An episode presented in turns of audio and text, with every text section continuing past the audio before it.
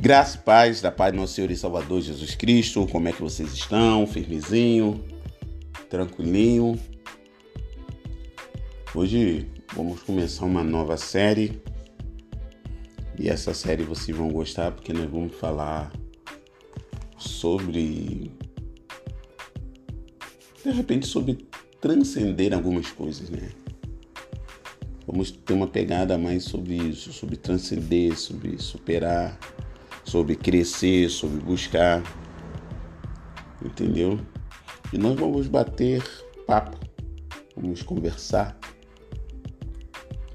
E o conversar é muito, muito, muito, muito bom. Tranquilo? Deixa eu abrir aqui meu caderno, que eu anotei algumas coisas.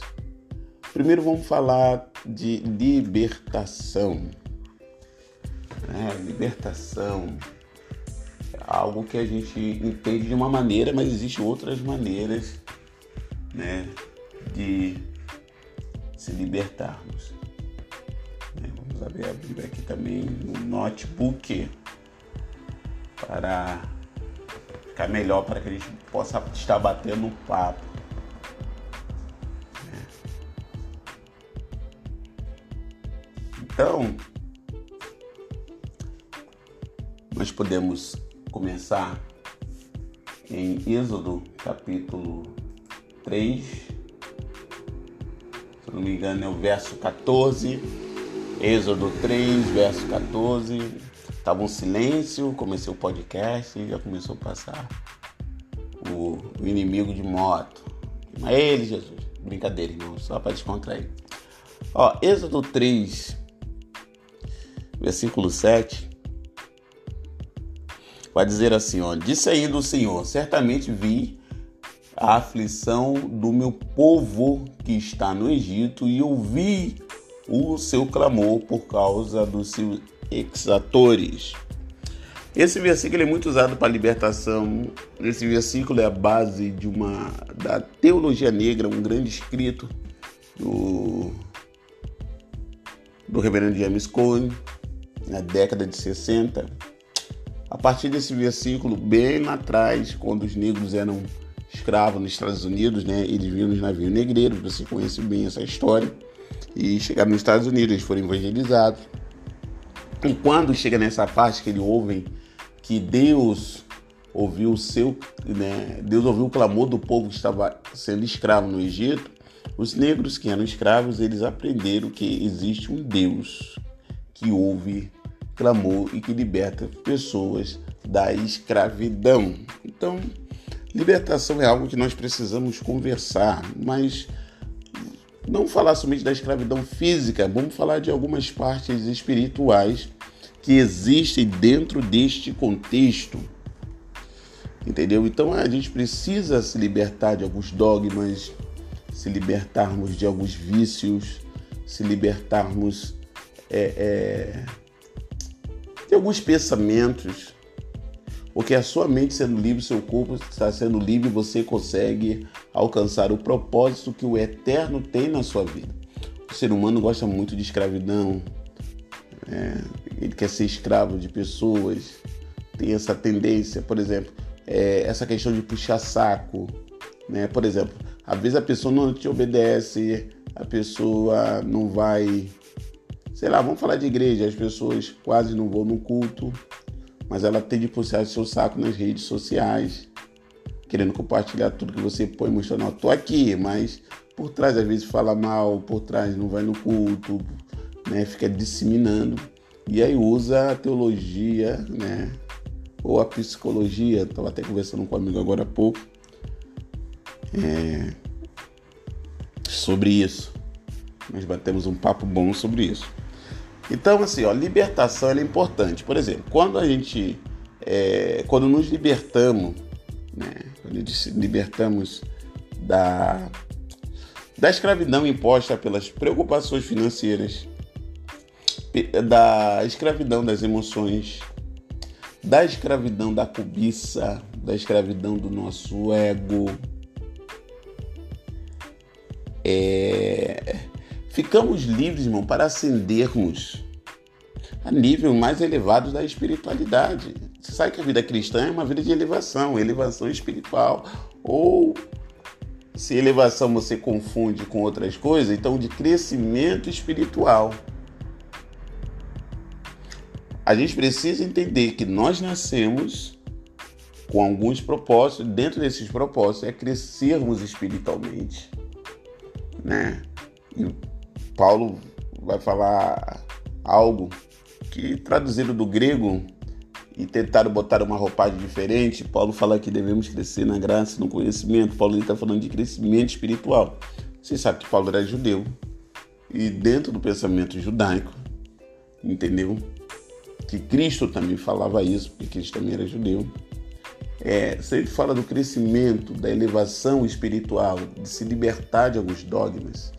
Por isso que quando Cristo veio explicar o que realmente a Torá dizia, ele causou escândalo porque ele veio trazer a Torá num outro nível. Porque Cristo não era preso a essas regras humanas que foram sendo impostas. Por isso que a gente fala que Cristo tirou o peso da lei, o peso da Torá. O que, que é isso? É o excesso que as pessoas colocaram. Então, quando você é liberto disso, você fica livre para crescer espiritualmente, né?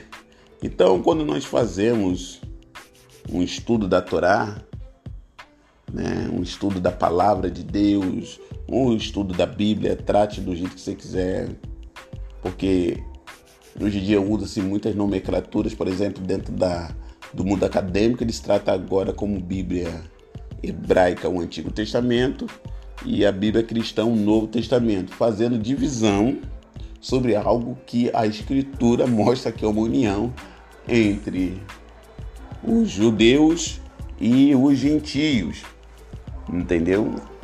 A igreja do primeiro século era formada por judeus, por judeus helenistas, que eram judeus que tinham saído na, na diáspora e, e tinham toda uma cultura helênica. Você vai ver, só tem Atos 6 que vai ter uma pequena contenda sobre isso. E formada por gentios. Mas o mundo acadêmico quer tratar de Bíblia hebraica e Bíblia cristã, que é um erro considerável. A Bíblia é uma só. Então aí é uma outra libertação que precisamos ter, né? para que a gente não se torne antissemitas. Né? O antissemitismo é sermos, sermos contra Israel, trocando miúdo ou aquilo que Hitler fez. Mas vamos seguir porque o, a tendência do tópico não é de discussão nem esse. Então, quando nós estudamos a Bíblia, Taná, Brit Hadashah, Antigo e Novo Testamento, ou Torá, seja a nomenclatura que você queira dar, é, isso nos leva a se conectar com o nosso Deus, o eterno Deus. Né? Eu gosto muito de falar o eterno, que é algo que só pertence a Ele, a eternidade, a infinitude, porque Ele é o Pai de todas as coisas. Então é a minha maneira de exaltar o nome do nosso Deus, Pai, nosso Senhor e Salvador Jesus Cristo. Então, quando você se conecta ao Eterno, você está se conectando à fonte de tudo. E isso leva você a crescer nos níveis mais sagrados da espiritualidade. E isso que vai fazer que milagres sejam provocados na vida de pessoas. Você já viu quando você ora, você lê Bíblia, quando você jejua, quando se busca os milagres, eles vão acontecendo, vão sendo liberados na vida de pessoas.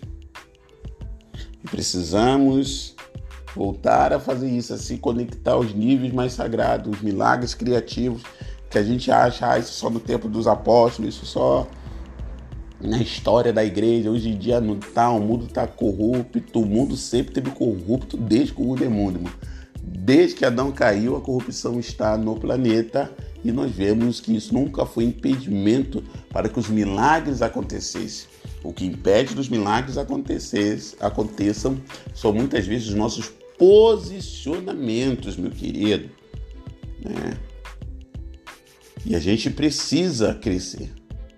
Então, quando você se liberta das suas próprias limitações, você começa a entrar e estabelecer umas conexões profundas com Deus Todo-Poderoso. Já viu que a pessoa diz, eu não consigo isso, não consigo aquilo, ah, eu não consigo parar de fumar, não consigo parar de beber, não consigo parar de ter relações sexuais fora do casamento ou de masturbar, não consigo parar de masturbar, não consigo parar de mentir, não consigo parar de ver vídeo pornô. Estou falando que homens e mulheres fazem isso, tá? Isso não é só atrelado do homem, não. Estou falando para vocês como pastor, né? Nesses quase 20 anos, 20, 25 anos aí, né? Eu tô entre os 20 e 25 anos de pastorado. Então são muitas experiências que a gente vai ver sobre essa questão. A pessoa se limita muito. E dentro dessa limitação, irmão, é, grandes problemas surgem e impede de você se conectar com a essência do eterno. Ah, então, se tratando de libertação, a gente vai lembrar que o auge, a gente pode falar de se libertar de algo, foi o, é, que até na língua hebraica você, o, o termo é uh, Kriyat Ansuf, né? ou seja, a abertura do Mar Vermelho, onde o Deus Todo-Poderoso é, ele poderia resgatar os judeus de várias maneiras, como foi o que nós lemos aqui em Êxodo 3, 7 ali. Ele poderia de, de, de de N maneiras, irmão. Deus é tão poderoso que podia teletransportar aquele povo igual houve com Filipe, por exemplo. Deus é poderoso para isso. Entendeu? Deus poderia fazer os egípcios sumirem e Israel ficar com a terra. Deus é poderoso para fazer qualquer coisa. O eterno nosso Deus, né? O bendito seja Ele, o mestre do universo, o criador de todas as coisas, o pai de todas as coisas. Ele tem poder para fazer qualquer coisa, inclusive ele poderia libertar de N maneiras o povo do Egito sem passar pelo Mar Vermelho. Você tem que botar isso na cabeça, tá? A gente vê, ah, a travessia do Mar Vermelho era a única maneira. Não, essa foi uma das N maneiras que o Eterno ele usou para libertar o povo. Ele poderia usar outras maneiras. Entendeu? Para é, tirar o povo da violenta perseguição dos egípcios. Então, ele escolheu abrir o, o mar, né? E, e, é dito por alguns, né? e é dito para, por alguns que a divisão das águas é uma metáfora, irmãos, tipo para a revelação da verdade. Era uma experiência, né? Uma experiência, vamos dizer assim, necessária antes da revelação dos Dez Mandamentos ou a outorga do Torá, que foi na festa de Shavuot em pé no deserto. Isso você vai ler em Êxodo, capítulo ali, a partir do 19. 19 ou 20 vai te dar um escopo bem legal. O 21 também de tudo isso que eu estou é, conversando com vocês. Então, por quê? Serviu porque para que o, o, os judeus na época pudessem eliminar tudo que oculta a presença divina para poder vivenciar a realidade do eterno. Existe experiência que eu e você temos que é para eliminar, irmão, tudo que oculta a presença de Deus. Por exemplo, ó, uma coisa que pode ocultar, humanamente falando, a presença de Deus na vida de alguém você já viu os questionamentos das pessoas se Deus existe, por que a doença? Se Deus existe, por que existe morte? Se Deus existe, por que existe estupro? Se Deus existe, por que isso, isso e aquilo? Você pode ver que antes das pessoas receberem a revelação da palavra, ela passa por um momento de uma experiência espiritual milagrosa na sua vida.